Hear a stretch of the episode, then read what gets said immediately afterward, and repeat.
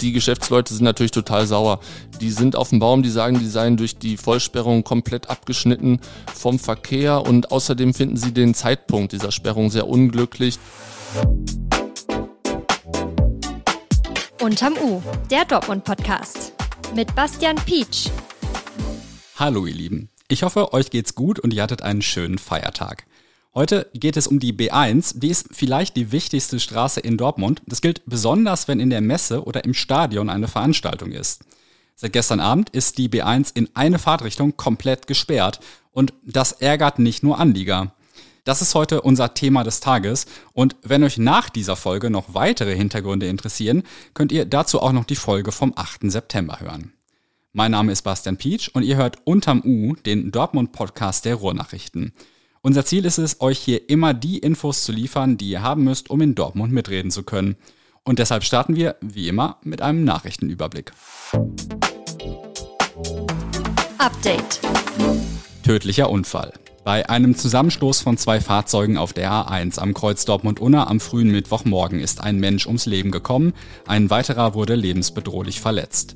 Nach Schilderungen von der Unfallstelle ist ein Kleintransporter gegen 2 Uhr auf den Anhänger eines LKW aufgefahren. Der Transporter hat sich dabei unter den Anhänger geschoben. Fahrer und Beifahrer wurden eingeklemmt. Der Beifahrer ist noch an der Unfallstelle verstorben. Der Fahrer des Transporters wurde mit lebensbedrohlichen Verletzungen ins Krankenhaus gebracht.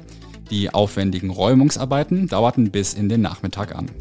Sanierung. Die östliche Röhre des Tunnels der Aderstraße unter der B1 wird ab dem 10. Oktober gesperrt. Autofahrende können den Tunnel jedoch trotzdem in Richtung Innenstadt nutzen. Die westliche Röhre wird während der Sperrung für beide Fahrtrichtungen genutzt. Im April 2024 sollen die Arbeiten an der ersten Tunnelröhre fertig werden. Nach der Fußball-Europameisterschaft soll dann die westliche Röhre saniert werden. Geschrei. An der TU Dortmund beginnen in der kommenden Woche die Vorlesungen des neuen Semesters. In der City hat sich das gestern schon bemerkbar gemacht. Mehrere Gruppen von Studierenden waren dort unterwegs und haben lautstark gefeiert. Viele Erstsemester haben im Rahmen ihrer Orientierungswoche eine Rallye durch die Innenstadt gemacht. Dabei mussten sie verschiedene Rätsel lösen und dazu gab's Bier. Neueröffnung. Zwei Fußball-Weltmeister betreiben eine neue Eisdiele im Kreuzviertel.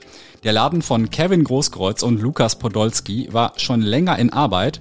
Am 29. September hat Ice Cream United schließlich eröffnet, ohne großen Festakt.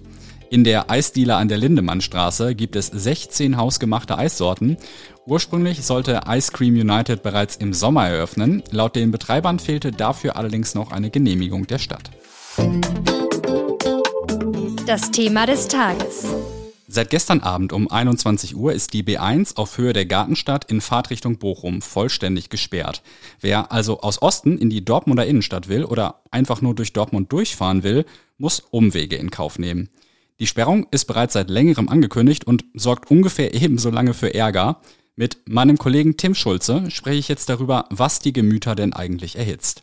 Aber lass uns mal erstmal bei den Basics anfangen. Wo genau und bis wann soll denn die B1 gesperrt werden? Ja, es geht um die Strecke zwischen der B236 und der Seemateichstraße in Richtung Bochum. Die Sperrung ist, wie du ja schon gesagt hast, seit äh, Mittwochabend 21 Uhr in Betrieb und äh, soll dann am Montag, 9. Oktober, 5 Uhr in der Früh wieder abgebaut werden. Dann ist die Straße wieder frei. Und was wird da gemacht? Ähm, die Stadt hat angekündigt, dass sie auf 18.000 äh, Quadratmetern die Fahrbahndecke sanieren lassen möchte. Danach sollen noch 31 sogenannte Durchbruchschäden, also das sind irgendwelche tiefer liegenden Schäden im Asphalt, äh, repariert werden. Und außerdem sollen noch Kanalschächte und Gullis überprüft und dann im Bedarfsfall auch äh, repariert werden. Und damit man das alles am Stück machen kann, ist die B1 in dieser Zeit komplett auf allen Fahrspuren gesperrt. Welche Umleitungsstrecke wird denn für diese Zeit empfohlen?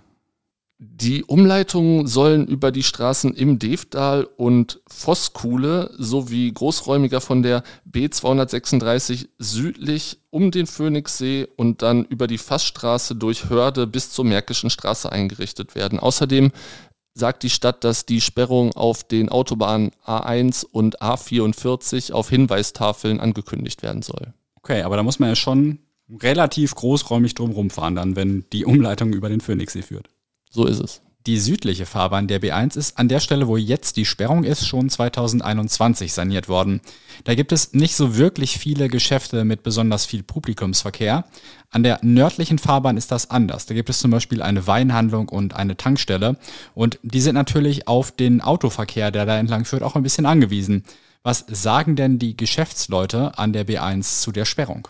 Ja, da gibt es zum Beispiel auch einen ähm, Hochzeitsladen und die Geschäftsleute sind natürlich total sauer. Die sind auf dem Baum, die sagen, die seien durch die Vollsperrung komplett abgeschnitten vom Verkehr und außerdem finden sie den Zeitpunkt dieser Sperrung sehr unglücklich, denn durch den Feiertag, jetzt Tag der deutschen Einheit, am Dienstag sei ihnen ja schon ein Geschäftstag weggebrochen, zumal jetzt Anfang des Monats ist und die Leute gerade Geld auf dem Konto haben. Die B1 ist ja nicht nur für die Geschäfte, die direkt an der B1 liegen, wichtig, sondern wenn man in die Dortmunder Innenstadt will zum Shoppen, kommen ja viele Leute auch über die B1 und biegen dann auf die Zubringer zur Innenstadt ab. Haben sich die Händler in der City auch irgendwie dazu geäußert? Also der City Ring, das ist hier die Vereinigung der Innenstadthändler, hat sich geäußert und glaubt schon, dass diese Blockade für die Leute, die halt aus dem östlichen Umland in die Innenstadt fahren wollen, negative Auswirkungen auf den Handel hat. Ähm, außerdem glaubt der Vorsitzende dieses Cityrings auch, dass die Ausweichstrecken sehr schnell überlastet sein werden. Es gibt also Kritik an dieser Baumaßnahme. Verantwortlich dafür ist die Stadtverwaltung. Hat die denn irgendwie auf die Kritik reagiert? Durchaus. Es gab wohl auch die Überlegung, ob man diese Arbeiten irgendwie eine Woche nach hinten schieben könnte. Am Ende ist die Stadt aber hart geblieben, also dabei geblieben, dass sie diesen Plan, so wie er vorgestellt wurde, auch durchziehen möchte. Um den Handel zu entlasten, hat sich die Stadt was überlegt und zwar sollen vorübergehend Parkplätze im letzten Abschnitt der oberen Bringstraße vorübergehend eingerichtet werden und außerdem soll temporär eine Zufahrt von der Seemateichstraße zum Devtal geöffnet werden. Also das ist jetzt für den Handel an der B1 direkt, dass die Leute dann da in der Nähe parken und dahin laufen können. Genau. Warum muss es denn überhaupt eine Vollsperrung sein? Also man hätte ja wahrscheinlich auch die Fahrspuren der B1 einzeln nacheinander sanieren können, oder? Laut der Stadt hätte das aber nichts gebracht, außer die Arbeiten weiter in die Länge zu ziehen. Über Wochen hätten die sich dann hingezogen, heißt es bei der Stadt. Deshalb möchte man jetzt wohl lieber eine Sperrung mit Schrecken als eine Sperrung, die ewig dauert. Außerdem wären bei einer Teilsperrung, so sagt es die Stadt, zwei von drei Spuren gesperrt worden, was dann zu erheblichen Staus führen würde. Und es gibt auch noch einen anderen Punkt, denn die Stadt sagt, dass das Ergebnis dieser Arbeiten unter Vollsperrung viel besser sein würde, weil man die neue Fahrbahndecke dann ohne Fugen auftragen könne. Ursprünglich geplant war die Sanierung ja für die Sommerferien. Das hat offensichtlich nicht geklappt. Wie kam es denn zu der Verzögerung? Ja, wie so oft fehlt das Personal. Also die Stadt hatte einfach keine Möglichkeiten, genug Leute zu haben, um diese Arbeiten eben in den Sommerferien schon zu erledigen man kennt das ja so aus der Baubranche gerade, da gibt es ja überall Personalknappheit und das hat dann auch die Stadt getroffen. So ist es. Und warum hat man sich überhaupt für die Ferien entschieden, um diese Sanierung zu machen? Ja, bei der Stadt heißt es, dass in den Ferien, also jetzt ist ja dann die äh, erste Herbstferienwoche betroffen, dass dann weniger Verkehr auf den Straßen sei als üblicherweise. Das finde ich erstmal eine interessante These. Ich würde jetzt davon ausgehen, dass an so einem Ferienwochenende, wenn Leute in den Urlaub fahren oder von da wiederkommen, vielleicht mehr Verkehr ist, aber ich bin auch kein Verkehrsplaner, keine Ahnung. Ein Streitpunkt, den es auch gibt bei dieser ganzen Sperrung, ist das BVB-Heimspiel am Wochenende. Da werden ja wahrscheinlich auch ein paar Leute mit dem Auto kommen, die dann über die B1 fahren würden. Hat das für die Planung irgendeine Rolle gespielt? Ja, offenbar waren diese Ausschreibungen für die Arbeiten schon längst gelaufen, bevor dieses Spiel jetzt am Samstag gegen Union Berlin terminiert war. Insofern ähm, konnte man das wohl nicht berücksichtigen. Hast du denn irgendwelche klugen Tipps, wie man dann zum Spiel anreisen sollte? Also die Stadt hat auf jeden Fall darauf hingewiesen, dass man sich viel mehr Zeit nehmen sollte, als man das normalerweise tun würde, wenn man zum BVB Heimspiel fährt. Ich würde sagen, die beste Möglichkeit ist immer noch auf den öffentlichen Nahverkehr umzusteigen. Man kann natürlich auch von der Innenstadt laufen. Allerdings gibt es beim Nahverkehr eine gewisse Einschränkung. Und zwar wird der Bahnhof Signal Iduna Park, also für diejenigen, die mit dem Zug anreisen, aktuell nicht angefahren. Grund ist da eine Streckensanierung der Deutschen Bahn. Es gibt allerdings auch eine Ausnahme von dieser Regelung und die betrifft die Regionalbahn 53, die aus Schwerte bzw. Iserlohn kommt. Da kann man eben zu dem Bahnhof Signal Iduna Park fahren. Und mit der Stadtbahn kommt man sowieso ganz normal zum Stadion. Zur Bahnhaltestelle Stadion. Tim, vielen Dank für das Gespräch und wenn ihr demnächst auf der B1 unterwegs seid, dann plant am besten ein bisschen mehr Zeit ein. Am Montagmorgen soll die Sperrung dort wieder aufgehoben werden. Links mit weiteren umfangreichen Infos zur aktuellen B1-Sperrung findet ihr in den Shownotes. Zum Schluss möchte ich euch noch einen Dortmunder vorstellen, von dem sich mindestens alle, die wie ich einen Schreibtischjob haben, eine Scheibe abschneiden können. Also natürlich bitte nicht buchstäblich, sondern nur in Sachen Sportlichkeit.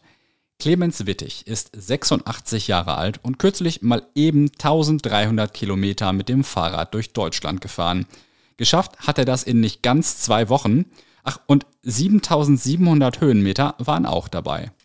Gefahren ist er die Strecke entlang der ehemaligen innerdeutschen Grenze, also von Travemünde an der Ostsee bis nach Hof in Bayern.